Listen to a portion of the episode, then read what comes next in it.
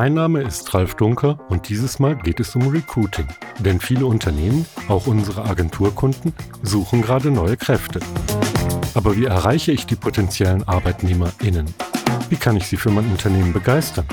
Das und vieles mehr erfahren meine Kollegin Natascha Forstner und ich im Gespräch mit Frank Rechsteiner. Frank ist Headhunter im IT-Sektor, einer Branche, in der schon seit vielen Jahren ein starker Wettbewerb um Fachkräfte herrscht. Gebt Unternehmen ein Gesicht heißt unsere heutige Episode und ich habe zwei Gäste. Frank Rechsteiner, du bist Headhunter und wir haben dich aus einem ganz bestimmten Grund eingeladen, nämlich weil wir heute das Thema Recruiting behandeln möchten. Hallo Frank. Hallo Ralf, hallo Zuhörer. Und dann haben wir auch noch mit in der Leitung die Natascha. Natascha Forstner ist meine Kollegin in Ulm und eine unserer Social Media Expertinnen. Hallo Natascha. Hallo, freue mich dabei zu sein. Ich habe eingangs schon gesagt, gebt Unternehmen ein Gesicht, ist im Prinzip der Arbeitstitel von unserer heutigen Episode. Und ich glaube, Natascha, du wirst mir zustimmen, wir beide, wenn wir mit unseren Kunden über Social Media sprechen, sagen wir immer wieder, dass vielleicht nicht nur Produkte und Tatsachen im Vordergrund stehen sollen, sondern dass die sozialen Medien eben insbesondere natürlich von den Menschen und von dem, was sie tun, leben und dass die Kanäle entsprechend bespielt werden sollten, oder? Genau so ist es. Dem kann ich nichts hinzufügen. ja, ja, und deswegen haben wir beide ja auch beschlossen, dass wir den Frank mal einladen wollen. Frank hat eine ganz besondere Perspektive auf das Thema. Ich hatte eben schon erwähnt, du bist ja eigentlich Headhunter. Ich hoffe, du verzeihst mir, wenn ich das jetzt mal einfach so sage. Du beschäftigst dich also mit Active Recruiting und hast dadurch eben sehr viele Erfahrungen, wie Unternehmen ihre Arbeitgebermarke präsentieren können. Vielleicht magst du mal einfach ein bisschen was über dich und deinen Werdegang erzählen. Also erstmal herzlichen Dank, Ralf. Ich liebe den Begriff Headhunter. Mich darf man so betiteln. Ich sehe es eher als Kompliment als ein Schimpfwort. Ja. Zu meiner Person. Ich arbeite seit 15 Jahren in meiner eigenen Firma als Headhunter, als äh, Recruiting-Experte. Und das heißt, ich vermittle IT Experten im SAP und im IT-Umfeld und auf der zweiten Seite äh, unterstütze ich Unternehmen respektive in straffen und optimieren ihre Recruiting-Prozesse und da kommt natürlich das Thema Employer Branding und Social Media Recruiting sofort auf die Agenda, weil die Märkte haben sich verändert und vor allem auch die Kandidaten haben sich verändert. Da kommt ja ein Unternehmen, das ja heute im Jahr 2022 angekommen sein will, an Social Media Recruiting nicht vorbei. Du hast ja jetzt gerade gesagt, dass ähm, tatsächlich Social Media immer mehr Relevanz gewinnt. Und ich habe auch gelesen, dass 73 Prozent vor allem der jüngeren Generation, also im Personalmarketing, Social Media befürworten. Und zwei Drittel wünschen sich tatsächlich auch authentische Einblicke, womit wir wieder bei Content-Strategien wären, die tatsächlich nicht nur Produkte in den Vordergrund stellen, sondern das Unternehmen als solches ins Zentrum rücken.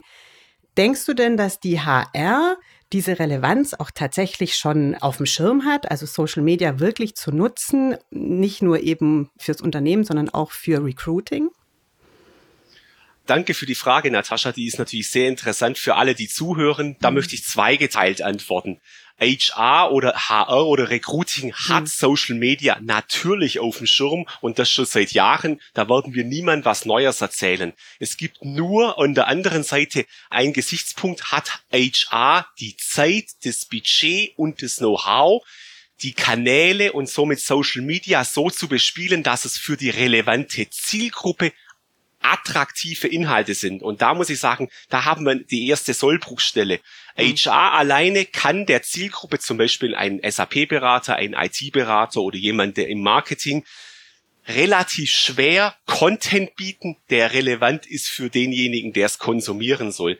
Da sind wir das erste Mal an einem Punkt, wo hm. die Fachabteilung, also der Hiring Manager und HR zusammenarbeiten müssen der Hiring Manager aus der Fachabteilung liefert der Content und HR verpackt ihn in den Kanal, dass er für die Zielgruppe relevant ist. Und da merkst du schon, da hat sich die Rolle von HR massiv verändert in den letzten Jahren. Jetzt habe ich irgendwie gerade festgestellt, du hast eigentlich ein Themenfeld oder eine Abteilung, die wir irgendwie gedanklich mit einbeziehen würden, gerade gar nicht genannt, wenn ich mich nicht irre. Und zwar die PR-Abteilung oder Marketing-Abteilung. Ist die da ein bisschen außen vor oder sind die bei dir in Gedanken bei HR schon mit dabei involviert? Da habe ich verschiedene Konstellationen in unterschiedlichen Unternehmen gesehen. Es gibt natürlich eine PR-Abteilung, die separat äh, agiert, die natürlich sich über Produkte, Employer Branding definiert und auch kommuniziert. Und in anderen Unternehmen ist die PR-Abteilung ein Teil von HR. Das soll jeder für sich selber bewerten. Ohne klassisches PR geht's natürlich im heutigen 2022 HR mhm. nicht mehr, ja. Okay, aber für dich ist sozusagen HR und PR auch gedanklich irgendwie zusammenhängend, so ähnlich wie es jetzt vielleicht zum Beispiel ich weiß nicht, ob du das hören konntest, in einem der letzten Podcasts mal die Astrid beschrieben hat, die ja auch sich mit Human Relations beschäftigt und eben die Public Relations als wichtiges Element sieht, einerseits um Recruiting zu betreiben, aber umgekehrt eben auch sieht, dass die PR auch von den HR-Inhalten lebt. Aber jetzt hast du eben auch noch einen ganz anderen interessanten Aspekt genannt, und zwar, du hast gesagt, die Fachabteilung ist auf jeden Fall involviert. Recruiting ist Unternehmenssache, nicht Abteilungssache, richtig? Definitiv. Recruiting ist Unternehmenssache. Der Abteilungsgedanke, von dem haben wir uns hoffentlich vor Jahren schon verabschiedet.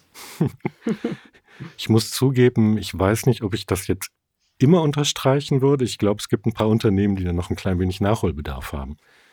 Ralf, wir wollen ja über die Zukunft sprechen, nicht über die Vergangenheit, oder?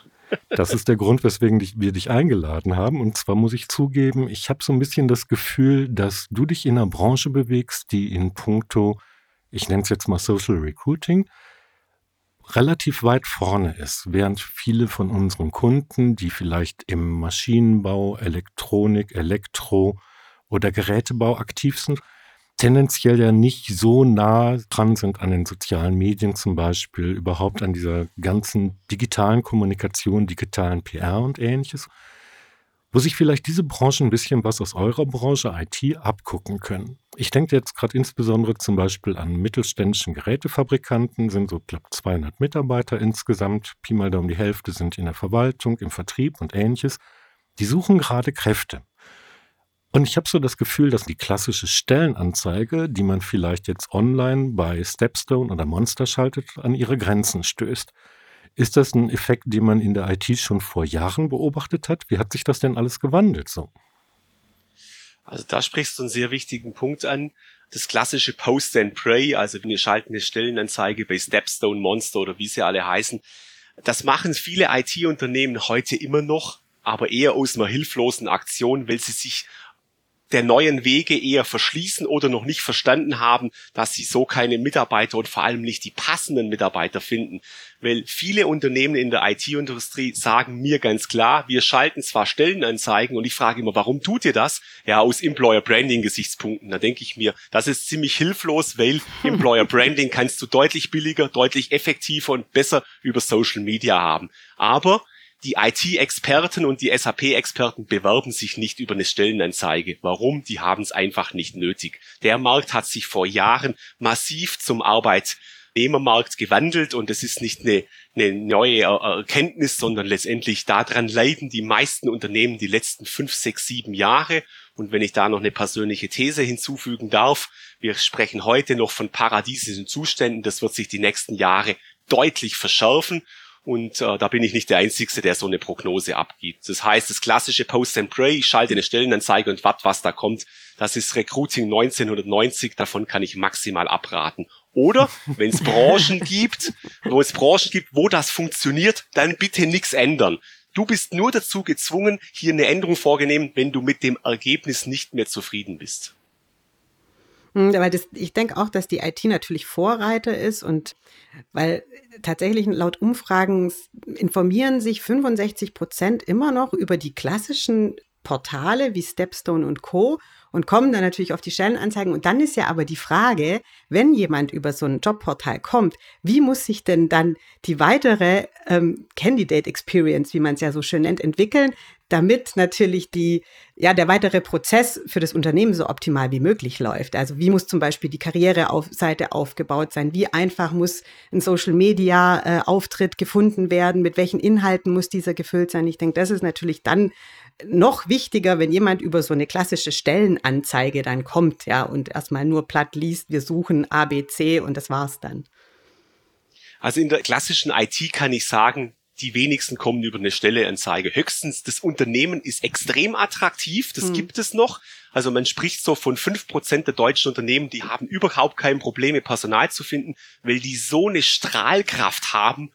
Da bewerben sich immer deutlich mehr, mhm. weil die Mitarbeiter möchten halt bei Google arbeiten, ja. bei Amazon Web Service. Aber für 95 Prozent der Unternehmen ist das halt nicht der Fall. Und dann sprechen wir halt vom klassischen Mangelmarkt und mhm eine Candidate Experience ist massiv wichtig. Das ist praktisch das Kernelement, wenn sich jemand bewirbt. Aber mhm. die meisten Firmen haben das Problem, es bewirbt sich keiner. Und diesen Firmen bleibt dann quasi nur Active Sourcing oder was ist dann Weg zum Ziel? Da gibt es verschiedene Wege. Das kann man nicht einfach nur sagen, oh, mach jetzt Active Sourcing mhm. und die Welt ist in Ordnung. Ich persönlich würde jeder Firma da draußen raten, ihr müsst das Thema strategisch angehen. Und strategisch heißt, wir müssen gemeinsam arbeiten. Was ist euer USP? Warum sollte sich jemand bei dir bewerben? Mhm. Wenn du hier mit einer flapsigen Antwort kommst und ich habe ja genügend Menschen in Workshops, die dann relativ schnell zehn Antworten schießen und dann stelle ich eine Gegenfrage und sage, wäre das ein Grund, dass du deinen Job wechselst? Dann kommt relativ schnell die Antwort, mhm. nein, okay, dann sind wir mitten im Thema. Dann brauchst du Argumente, hm. damit jemand den Job wechselt. Und die lassen sich nicht so leicht ermitteln. Man kann sie ermitteln, weil du hast ja heute schon Mitarbeiter und es gibt ja Gründe, warum die bei dir arbeiten. Hm. Und wenn du diesen Kern erarbeitet hast, auf dieser Basis dann eine saubere Strategie zu machen. Und dann kann sein, dass du mit so einer tollen Botschaft, zum Beispiel im Active Sourcing, dir neue Mitarbeiter holst. Hm. Es kann aber auch sein, du machst komplettes Social Media Recruiting oder nur ein Content Recruiting. Das sind völlig andere Kanäle. Und um jetzt nicht jeden hier abzuhängen, es ist abhängig davon, wen du suchst, über welchen Kanal du diesen ansprechen möchtest. Also Prinzip Gießkanne ist da schon lange up to date. Du brauchst da eine eigene persönliche Strategie. Die ist wichtig. Welche Zielgruppe sprichst du über welchen Kanal mit welcher Botschaft an? Wenn du diese Message für dich erarbeitet hast, dann bist du für die nächsten zehn Jahre top aufgestellt. Mhm. Wenn ich jetzt nochmal drauf zurückkomme, Natascha hat vor sich gehabt, ich sehe eine Stellenanzeige vor mir, ich will mich über das Unternehmen informieren, ich lande dann vielleicht auf der Karriereseite. Okay, das tue ich jetzt vielleicht dann auch zwangsläufig, wenn ich dann meine Bewerbung einreichen will, die ist mit Sicherheit wichtig. Aber schlussendlich kenne ich ja vielleicht das Unternehmen noch gar nicht. Dann gehe ich halt auf Social Media oder auf die Website oder sonst irgendwas. Da schließt sich auch doch so ein bisschen der Kreis. Ob ich jetzt zum Beispiel jetzt mich selber positioniere mit meiner Arbeitgebermarke, um jetzt überhaupt mal Blindbewerbungen anzulocken oder beziehungsweise, ob ich jetzt zum Beispiel Leute, die über eine Stellenanzeige stolpern und sich über mich informieren wollen, die werden doch sozusagen gleichartig vielleicht neugierig sein, was ich als Arbeitgeber zu bieten habe, oder? Also, dass das Unternehmen einen Webauftritt haben und vor allem auch einen, einen Social-Media-Auftritt und da seid ja ihr beide die hm. Experten. Mhm. Es reicht ja halt nicht irgendwie in Facebook oder in LinkedIn oder in Xing ein Firmenprofil anzulegen das Ganze lebt ja von der Attraktivität des Contents. Wenn du jetzt einfach nur ein, ein, Unternehmensprofil auf LinkedIn hast, das gibt überhaupt nichts wieder, das spiegelt nichts, das ist eher kontraproduktiv. Wenn ich heute Bewerber bin und möchte mich über Unternehmen XY informieren, Natürlich google ich das Unternehmen, schau mir die News an, schau auf Kununu oder auf Glassdoor, was sagen aktuelle Mitarbeiter oder auch verflossene Mitarbeiter. Das sind die Informationen, die relevant sind, um mir dann ein gutes oder ein schlechtes Gefühl zu geben, bewerbe ich mich da ja oder nein. Also letztendlich an deiner Transparenz, die kannst du nicht verbergen. Das Internet macht dich transparent, ob du willst oder nicht. Ja, da ist die Unternehmensseite in Social Media nur ein Element. Ja. Mhm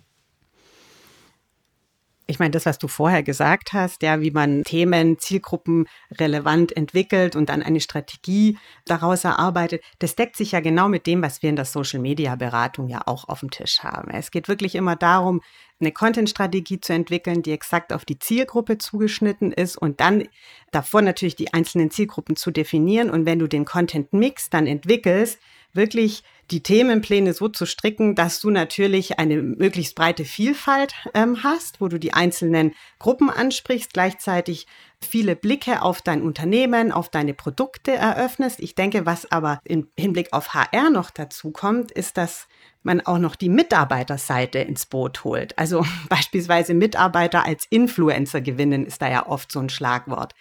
Was, ja. Frank, was denkst du denn, wie einfach ist das, beziehungsweise wie kann das denn gelingen, dann tatsächlich auch über Mitarbeiter Social Media für HR als Netzwerk zu nutzen? Ähm, wie sind denn deine Erfahrungen in dem Bereich? Also die Mitarbeiterempfehlung, wenn du, Natascha, jetzt deine beste Freundin dein Unternehmen empfiehlst, das ist natürlich der kostengünstigste und der effektivste Weg, an neue Mitarbeiter zu kommen. Ich spreche so, das ist so die Champions League. Hm. Das ist ein Kanal, um Mitarbeiter zu gewinnen. Du musst als Unternehmen drei Voraussetzungen erfüllen, dass dieser Kanal funktioniert. A, du brauchst zufriedene Mitarbeiter. Weil nur zufriedene Mitarbeiter holen da jemand rein mhm. und die halb unzufriedenen, die werden den Teufel tun, jemand äh, rein zu empfehlen. Dann brauchst du B oder zweitens eine Intensivierung dieser Empfehlung, die nicht heißt, ich zahle dir 2000 Euro, wenn der mhm. Mitarbeiter die Probezeit überlegt hat. Das ist völlig falsche Botschaft. Da steckt so viel Misstrauen drin das, das ist eine Intensivierung und ich spreche jetzt nur von der IT-Industrie und die Zahlen kann man ja ersetzen. Ich weiß, die IT ist da ein bisschen versaut von hohen Zahlen. Also Natascha, wenn du eine Empfehlung gibst, dann würde ich dich schon 500 Euro intensivieren, wenn es zum ersten Call oder zum ersten Vorstellungsgespräch kommt. Warum? Mhm. Weil du ja schon Leistung gebracht hast und hast mir deine Kollegin empfohlen. Wenn wir dann zum Vertragsangebot kommen, würde ich dich mit weiteren 1500 Euro gratifizieren. Und nach der Probezeit kriegst nochmal 3000 Euro, dass wir irgendwie so bei dreieinhalb, fünf, sechs landen. Letztendlich, wenn ihr euch überlegt, was ein Headhunter kostet, ist diese Mitarbeiterempfehlung immer noch ein Bruchteil da davon. Deswegen es ist absolut okay, drei bis 4.000 Euro da zu bezahlen. Das ist der zweite Punkt. Der dritte Punkt ist aber viel wesentlicher, Natascha. Da geht's gar nicht ums Geld. Es geht drum, wenn du dieses Risiko auf dich nimmst und empfiehlst jemand ins Unternehmen und es funktioniert, dann möchtest du sozusagen auch die Wertschätzung aller deiner Kollegen, deiner Vorgesetzten erhalten, weil das ist eine immense Leistung und das ist nicht selbstverständlich. Es geht hier um Wertschätzung. Wenn Menschen Wertschätzung erfahren, das ist fast sogar wichtiger wie die drei bis 4.000 Euro, mhm. dann möchtest du wirklich, das ist wie wenn man einen Salesabschluss macht, dann willst du gefeiert werden, weil du einen neuen Mitarbeiter gebracht hast. Und es ist gleichzusetzen wie, wie ein erfolgreiches Sales Pitch. Und wenn diese drei Elemente erfolgt sind, dann kannst du davon ausgehen, dann könnte Mitarbeiterempfehlung einer der dankbarsten Kanäle im Recruiting sein. Ich habe zum Beispiel einen Kunde, mhm. die generieren und die stellen wahnsinnig viele Leute ein. 50 Prozent ihrer Neuanstellung über Mitarbeiterempfehlung. Boah, das ist natürlich absolute Champions League. Das muss, mhm. ja, das ist der Hammer. Mhm. Aber dafür muss man massiv viel tun. Das ist kein Selbstläufer. Und mein letzter Punkt zu diesem Thema. Bitte glaubt nicht, wenn ihr ein Stück Software einführt, dass das das erledigt. Die Mitarbeiterempfehlung basiert auf Vertrauensbasis. Software ist da nicht hilfreich in Phase 1, 2, 3. Mhm. Ich würde gleich gerne nochmal auf das Thema Employer Branding und sowas zurückkommen, aber lass uns mal ganz kurz eben bei dieser Mitarbeiterempfehlung bleiben. Wenn ich mir vorstelle, ich würde jemanden anderes an Anführungszeichen anwerben und ihn ins Unternehmen holen, dann habe ich doch auch gleichzeitig einen total flüssigen Onboarding-Prozess, weil ja wahrscheinlich dann gerade diese beiden Personen, die Empfohlene und der Empfehlende, ja miteinander schon ein gutes Verhältnis haben und ich dann gleichzeitig vielleicht oft so eine Art Partnerschaft abschließe, oder? Der Onboarding-Prozess, Ralf, ist natürlich ein Traum, weil du bringst natürlich nur Menschen ins Unternehmen, mit denen du gerne zusammenarbeiten willst. Und es hat noch einen weiteren tollen Nebeneffekt die passen kulturell natürlich exzellent in dein Unternehmen. Also die kulturelle Passung wurde vom Empfehlenden schon vorgenommen. Es ist ein dankbarer Lucky Punch, wenn ein Mitarbeiter jemanden ins Unternehmen bringt. Und das kann man persönlich einfach stimulieren durch diese Punkte, die ich vorher angeführt habe, ja. Mhm. Ich persönlich würde das als Unternehmen massiv ausbauen. Das ist der günstigste, aber dankbarste Recruiting-Kanal. Jetzt hast du mir aber gleichzeitig ein Stichwort geliefert. Du hast gesagt, die haben so beide die, dieselbe Kultur. Und wenn ich mir jetzt wiederum vorstelle, ich hätte jetzt zum Beispiel ganz viele Mitarbeiter, die auf Empfehlung kommen und die alle vielleicht so ein bisschen vom gleichen Typ sind. Dann habe ich ja das Problem, dass sich mein Unternehmen gar nicht so entwickelt, wie ich mir das wünsche. Vielleicht brauche ich ja ein paar Leute, die extrem ordentlich strategisch denken, weil sie vielleicht eine Projektleitung übernehmen sollen. Ich habe vielleicht auf der anderen Seite aber auch zum Beispiel gerne jemanden, der mal um die Ecke denkt und sagt, Mensch, guck mal, wir machen die ganze Zeit die gleichen Produkte oder sowas, aber unsere Kompetenz reicht doch auch, um zum Beispiel eine ganz neue Produktschiene aufzubauen. Da bräuchten wir jemanden, der vielleicht wirklich ganz rausbricht aus diesem Schema, das ich gerade eben beschrieben habe, was für andere Leute zum Beispiel ein total gelungenes Mindset ist. Wie kann ich denn Leute mit einem verschiedenen Mindset ansprechen und abholen, wenn ich ja eigentlich als Unternehmen, als ein Arbeitgeber nach draußen treten möchte? Das ist äh, wahrscheinlich ein, eine der spannendsten Fragen, Ralf. Die setzt einen Punkt voraus, dass Unternehmen wissen, was sie für eine Kultur im Unternehmen haben. und das tun die wenigsten, um ehrlich zu sein. Die hat die, also wenn ich zum Beispiel einen Anruf bekomme vom neuen Unternehmen und sage, Mensch, Rechtsteiner, such uns mal Leute, dann sage ich, ja, jetzt beschreiben, wer, wer seid ihr denn so, etc. Und ich kenne die Unternehmen meist. Mhm. Dann sagen die, du weißt doch, wie wir sind. Und er sagt, ja, aber ich weiß es, aber die anderen wissen es nicht. Stell dir vor, du schaust von außen auf ein Unternehmen, dann ist das Unternehmen eine völlige Blackbox, ja. Und somit hast du keine Einschätzung, wie ist die Kultur, wie läuft's denn? Die Kultur und, und die Kommunikation, wie es die Unternehmen nach außen tragen, ist meist ihre Wunschkultur. So sind die nicht innerlich. Weil wenn du die Mitarbeiter dann fragst, dann musst du sagen, nee, nee, nee, sorry, so, das, so, so läuft's bei uns nicht, ja. Und das ist der Clash zwischen Soll- und Ist-Kultur. Aber da machen wir jetzt ein Fass auf, da müssen wir eigentlich einen eigenen Podcast machen. Da hab ich, das, darüber ging mein zweites Buch, da kann man sich wirklich massiv auslassen. Aber um das zu sagen, wenn du bewusst Menschen reinnehmen willst, die zum Beispiel neue Produkte entwickeln sollen oder neue Bereiche etablieren sollen, dann brauchst du Menschen, die da dafür geschaffen sind. Und das sind andere wie, die sehr strukturiert arbeiten. Das kann man in Stellenanzeigen oder auch über Mitarbeiterempfehlungen bewusst stimulieren. Wenn du einen Bereichsleiter für einen neuen Bereich suchst und der soll vertrieblich aktiv sein, dann ist das jemand, der den Aufbau liebt. Dann ist der meist nicht strukturiert, aber er ist so der Eroberer für einen neuen Bereich. Also das kann man stimulieren, ja. Das mhm. ist möglich, Ralf. Ja. Man muss sich nur dessen bewusst sein, will ich so jemand und kann ich den auch handeln, ja. Und ich meine, das, was der Ralf ja gerade auch gesagt hat, also so vielschichtig wie dann ja auch die Kandidaten oder die Mitarbeiter sind.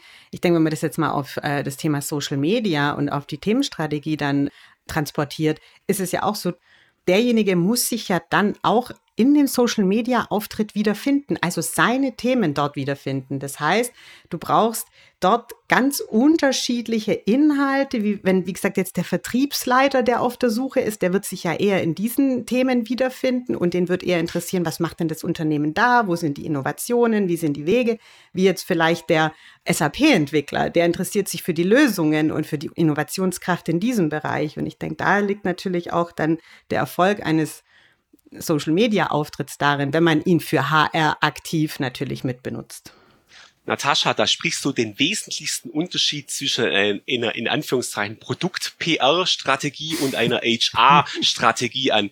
Also da seid ihr die Experten, ich kann nur für HR-Strategie sprechen.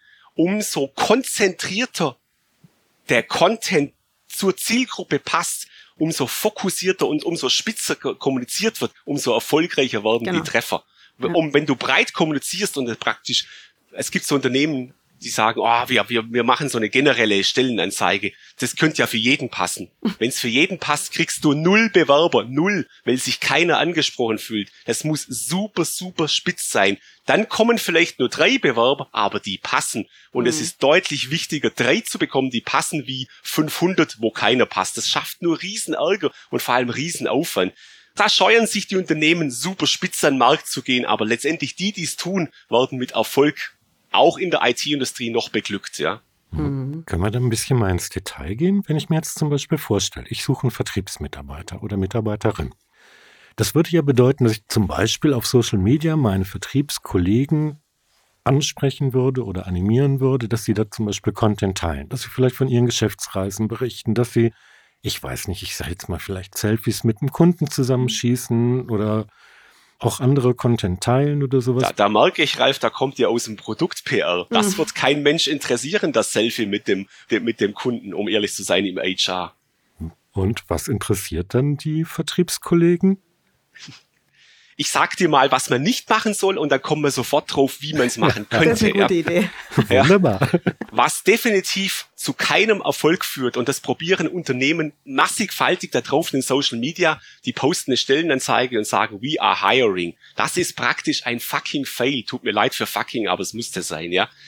Niemand fühlt sich angesprochen von der Stellenanzeige. Das heißt, wir transportieren die alte Stellenanzeige aus der, aus der Frankfurter Allgemeine Zeitung in Social Media. Das zeigt, nee, nee, dass genau. überhaupt. Stellenanzeige mhm. wollte ich sowieso gar nicht. Also, Entschuldige, da habe ich mich vielleicht auch falsch ausgedrückt. Nehmen wir mal an, ich suche jetzt einen Vertriebskollegen und der soll mein Team bereichern. Dann möchte der ja vielleicht einen Eindruck davon haben, wie läuft denn bei uns Vertrieb? Was sind denn da überhaupt für Leute? Wer wird denn mein mhm. Chef? Wer ist meine mhm. Kollegin? Wer mein mhm. Kollege oder so? Diese Transparenz muss ich doch schaffen. Wie schaffe ich die? Absolut. Die musst du schaffen. Also jetzt haben wir definiert, keine Stellenanzeigen posten. Erster Punkt. Nee. Wie schaffe ich diese Transparenz? Indem dass deine zukünftigen Kollegen, indem das dein zukünftiger Chef postet und zwar aktiv und das, was mich interessiert. Das heißt, wie sieht die Lösung aus? Wie ist eine Boni-Zertifizierung? Welche Kunden haben wir? Welche Success Stories? Was planen wir in Zukunft? Und welches Kundenportfolio könntest du übernehmen? Also das mit dem Selfie war schon okay, aber es muss ein Stück weit weitergehen. Der Content mhm. muss so sexy sein, dass ich eigentlich von dieser Information nicht mehr wegkomme und mich eigentlich bewerben will. Zum Beispiel im Vertrieb wird mich interessieren, gehen wir ein Beispiel Medizintechnik.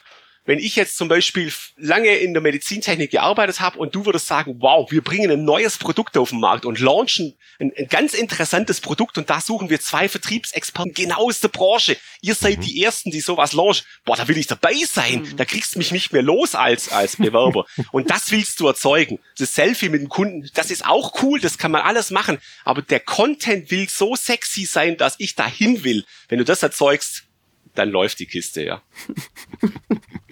Vielleicht kann ich mal ganz kurz zwischendurch was ganz anderes fragen. Mir ist aufgefallen, dass sich mal mit einem Gesprächspartner im Interview darüber unterhalten, dass man eben nach außen hin auch ein bisschen Feeling vermittelt oder vielleicht nenne ich es jetzt auch mal Kultur, aber es ist vielleicht eben nur ein Teilaspekt der Kultur. Zum Beispiel, ob ich auf einem Bild sehe, dass ein Mitarbeiter ein Tattoo trägt oder dass er keins trägt. Sprich, wie lässig geht denn das Unternehmen zum Beispiel damit um? Also diese kleinen, sanften Signale, die ich gleichzeitig mit aussende, um einfach mal zu demonstrieren, haben wir eine Du- oder eine Sie-Kultur, legen wir auf Förmlichkeit Wert etc. Kannst du uns da ein paar Tipps geben, wie man das aus den Unternehmen erstens ein bisschen rauskitzelt? Weil du hast ja gerade eben gesagt, manchmal ist die Kultur ja gar nicht so sichtbar, wie man sich das eigentlich wünscht.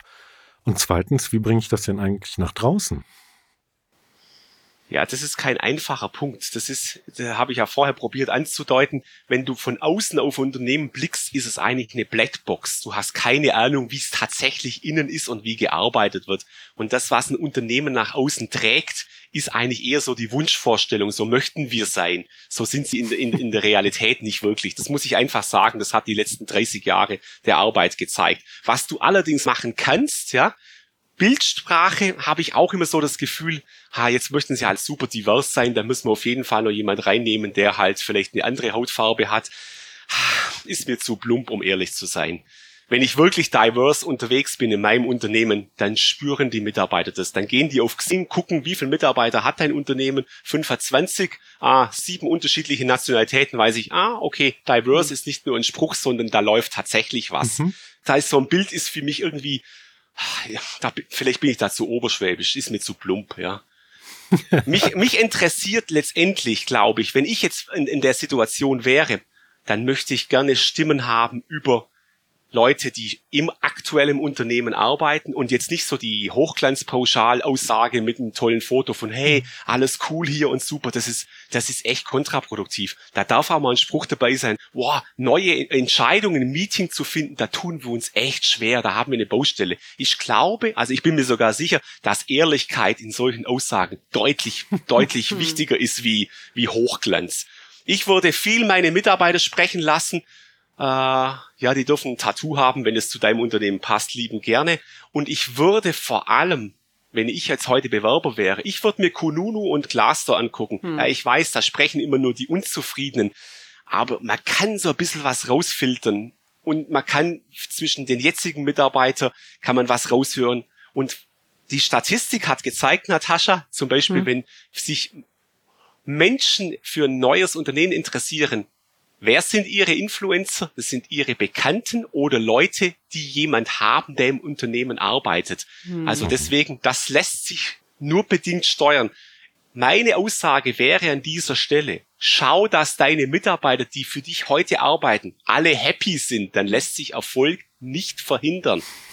Ich glaube tatsächlich, weil du gerade ja auch gesagt hast, so Hochglanzfotos posten. Ja, was man jetzt ja zum Beispiel im Rahmen so einer Social Media Strategie, also nicht jetzt HR, sondern Social Media Strategie, ja oft dann auch sieht, ist, wir posten regelmäßig ein Bild unseres Mitarbeiters mit einem Zitat und wir zeigen den Mitarbeiter in einer authentischen Situation, also jetzt beim Vertrieb oder vielleicht am Schreibtisch oder in der Werkshalle, also je nachdem, was da gerade auch äh, gezeigt werden soll also ich gehe mal davon aus, dass, weil du ja gesagt hast, das Authentische ist es ja, wenn die Mitarbeiter zufrieden sind und über das Unternehmen sprechen, das Unternehmen auch empfehlen. Das würde ja bedeuten, wenn jetzt so ein Social-Media-Kanal erfolgreich von Mitarbeitern genutzt wird, also im Sinne von, ich habe jetzt eine Content-Strategie, ich habe verschiedene Themen, ich poste regelmäßig als Unternehmen und meine Mitarbeiter sind bereit, diese News zu teilen, also nicht nur zu liken, sondern wirklich auch zu teilen, vielleicht noch mit einem eigenen Kommentar zu versehen, dann kann ich daraus mehr schließen, dass die Unternehmenskultur passt, weil die Mitarbeiter freiwillig sich ja an diesem Netzwerk beteiligen und somit ja als Influencer, so klassische Social Media Influencer in irgendeiner Art und Weise fungieren.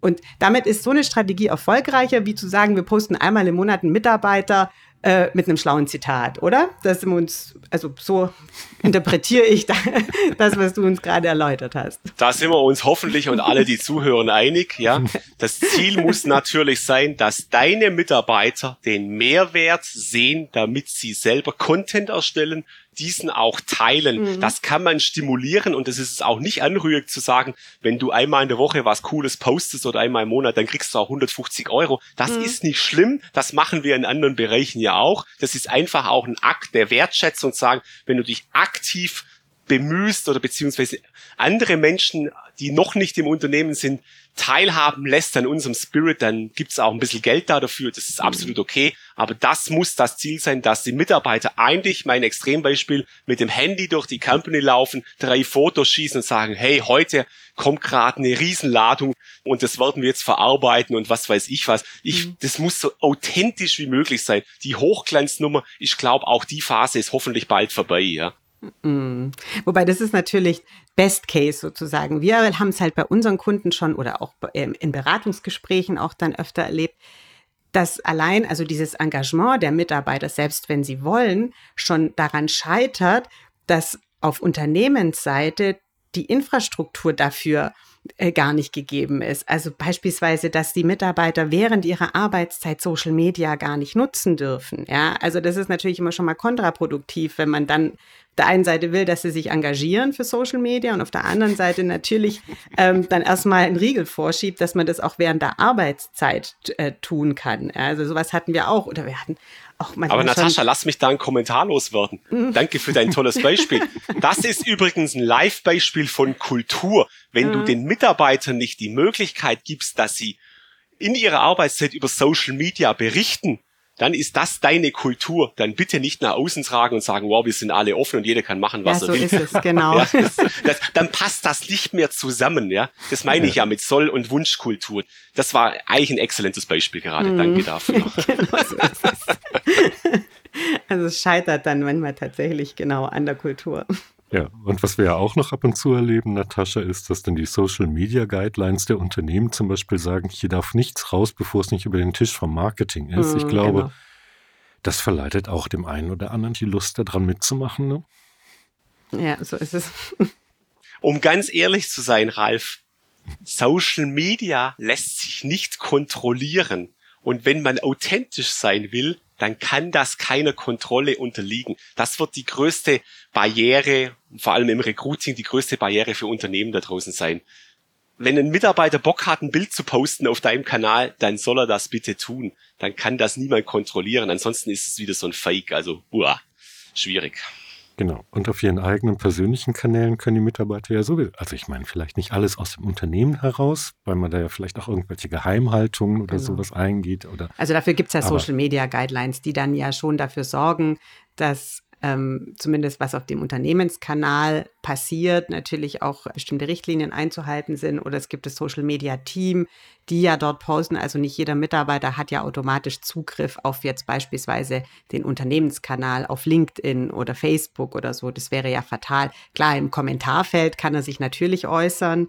Und ich sage mal, wenn man jetzt eine gute Unternehmenskultur hat und die Mitarbeiter mitnimmt, ja, von Anfang an, also wir beispielsweise bieten da ja auch immer Social Media Workshops an, damit man eben von Anfang an auch, wenn man so einen Kanal aufsetzt, möglichst viele ins Boot holt und auch erläutert, was da dahinter steckt, dass man von Anfang an positiv eigentlich mit der Sache umgeht. Dann ähm, denke ich, kann man so ganz ja, große Ausschläge nach, nach oben oder unten ja auch vermeiden. Aber was spricht denn dagegen, wenn ich zum Beispiel Vielleicht wäre das ja ganz im Sinne von dem, was der Frank eben angedeutet hat, wenn ich zum Beispiel aus jeder Fachabteilung mindestens eine Person hätte, die schon Zugriff auf den Unternehmenskanal mhm. hat und dadurch dann die Arbeit in der Abteilung, im Werk transparent macht, nach außen trägt und die auch ganz bewusst auch ein Zeitfenster dafür eingeräumt kriegt. Quasi eine kleine mhm. Freistellung für Social-Media-Aktivitäten. Wäre das ein gangbarer Weg, Frank? Ich bin davon überzeugt, Ralf, dass das der einzigste gangbare Weg für einen Start ist. Man, mhm. man braucht eine Peer Group. Äh, das können fünf Leute sein, das reicht völlig, die erste Erfahrungen machen und dann auch erste Erfolge feiern und dann erweitert man diese Peer Group, also einer pro Abteilung macht das und, und berichtet dann den anderen, was sie für einen Benefit da davon haben also das unterliegt auch wieder einem kleinen Irrglaube, dass das von Tag eins alle machen müssen im Unternehmen. Das wird nie funktionieren und da haben auch alle gar keinen Bock dazu. Wenn du mit einer kleinen Peer Group beginnst mit fünf Leuten, da können das mal zehn Leute werden oder zwölf, aber haben nie den Anspruch, dass das alle tun. Also ich würde das genauso befürworten und diese Diskussion führen wir im HR relativ oft. Beginn mit ein paar Leuten. Es gibt ja die internen Influencer, wenn das gut läuft, die berichten dann schon und die anderen wollen dann schon dabei sein. Und es müssen nie alle dabei sein, ja. Nein, und es ist ja auch von unserer Seite aus jetzt, wenn wir Social Media Workshops machen, da ist es natürlich so, dass wir Teams aufsetzen und dort eben aus den relevanten Abteilungen jeweils ein oder kommt drauf an, auch zwei Mitarbeiter mit dabei sind und wir das Ganze gemeinsam durchgehen. Und vor allem, wenn es dann auch darum geht, die Themenstrategie zu entwickeln, ist es ja total wichtig, dann aus den einzelnen Abteilungen zu hören, was ist bei euch los, wo drückt es bei euch, welche Themen sind euch wichtig, wie können wir die umsetzen. Und es geht eben einfach nur, wenn man aus den unterschiedlichen Abteilungen, da gehört eben HR auch dazu, jemanden von Anfang an mit dem Boot hat, weil er ist ja dann wiederum in seinem seine Abteilung zu seinen Mitarbeitern weitertragen kann. Jetzt haben wir relativ viele Aspekte gestreift, vielleicht auch manchmal ein bisschen durcheinander. Frank, du würdest uns bzw. unseren ZuhörerInnen wahrscheinlich sehr helfen, wenn wir da noch mal ein ganz klein wenig Struktur reinbringen zum Schluss. Wenn wir uns als Arbeitgeber positionieren möchten, welche Schritte müssen wir gehen? Von Beginn an, von überhaupt mal Unternehmenskultur durchleuchten, Unternehmenskultur transparent machen, bis hin zum eigentlichen Recruiting-Prozess. ja, das könnte Jahre dauern, ja. ich gebe dir fünf ähm, Minuten. Alles, alles gut. Also, den ersten Tipp, den ich geben würde, Ralf, ist, beschäftigt euch nicht mit einem großen Kulturprojekt etc. Das kostet euch viel Zeit, das führt nirgendwo hin und ist massiv aufwendig. Das ist schon extrem wichtig, aber wenn ihr als Unternehmen greifbar, sichtbar werden wollt und im Recruiting letztendlich Erfolge feiern wollt, das heißt neue Mitarbeiter einstellen und vor allem keine vorhandenen Mitarbeiter verlieren, dann beginnt nicht mit der Kultur. Das, das Ding, das explodiert und, und füllt nirgendwo hin. Wenn man das tatsächlich loslegen wollt, beginnt mit einer guten Strategie und eine Strategie wird auf Top-Level erzeugt. Das heißt, ihr braucht eine externe Unterstützung von mir oder von jemand anders. Da gibt es jede Menge da draußen, die das können. Und es muss auf Abteilungsleiterebene oder Geschäftsleitungsebene erstmal die Attention gegeben werden, dass wir das tun wollen. Weil ein Lippenbekenntnis kann man dazu geben, aber dann braucht es Time, Budget und vor allem auch Ressourcen. Das ist mhm. wichtig. Es muss eine klassische Recruiting-Strategie und das ist kein HR-Thema, wirklich. Das ist Geschäftsführungsthema erstellt werden, um die dann langsam in die Abteilung zu drücken, weil auch das ist Recruiting der Neuzeit, wenn wir im Jahr 2022 ankommen wollen zu dem Thema, dann muss die Fachabteilung mit der HR-Abteilung zusammenarbeiten. Das klassische, mhm. wir stellen eine Stellenanzeige irgendwo hin, egal ob ins Web oder sonst wohin, das funktioniert so gut wie nicht mehr. Du brauchst Management Attention, du brauchst eine klare Strategie und aus der Strategie ergeben sich einzelne Zielgruppen, aus den einzelnen Zielgruppen ergeben sich dann die Kanäle, dann gibt's die Botschaft und dann kann das Ergebnis sein, vielleicht Active Sourcing für einen Kanal, Social Media Recruiting für einen anderen Kanal oder eine andere Zielgruppe und hoffentlich ergeben sich dann deutlich mehr Bewerbungen wie vorher. Das wäre so ein ganz schneller Abriss. Mhm. Aber letztendlich, alle spüren schon, da ist deutlich mehr wie, wow, wir stellen kurz einen Recruiter ein und der soll Active Sourcing machen. Das Ganze ist wirklich, das ist ein strategisches Unternehmensthema. Wenn ich höre von Unternehmen, wir haben einen super Vertrieb, aber wir können nicht delivern, dann ist Recruiting dein wichtigstes Thema als mhm. Unternehmer. Und dann bist du auch als Geschäftsführer, als Unternehmer, als Bereichsleiter gefordert. Das Thema kannst du nicht delegieren. Dem musst du dich selber widmen. Wenn das meine Botschaft ist in diesem Podcast, dann happy welcome, ja. Keine fünf Minuten gebraucht und super gut zusammengefasst. Mhm. Natascha, brennt dir noch eine Frage auf dem Herzen? Nee, also ich fand jetzt auch tatsächlich die abschließende Zusammenfassung von Frank sehr wertvoll und vielleicht können wir ja an anderer Stelle da nochmal anknüpfen. Lieben gerne. Ich hätte Lust, mit euch zwei deutlich mehr ins Detail zu gehen. Frank, das war eine super gelungene Zusammenfassung. Dann danke ich dir ganz herzlich dafür und auch dir, Natascha, fürs Mitmachen. Ja, vielen Dank. Herzlichen Dank und bis bald.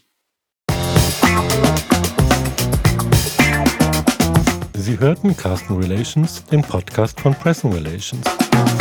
Weitere Informationen finden Sie zum Beispiel in unserem Blog auf der Website blog.press-n-relations.de. Abonnieren Sie uns und verpassen Sie keinen unserer Tipps und Tricks rund um Marketing und Medienarbeit. Bis zum nächsten Mal.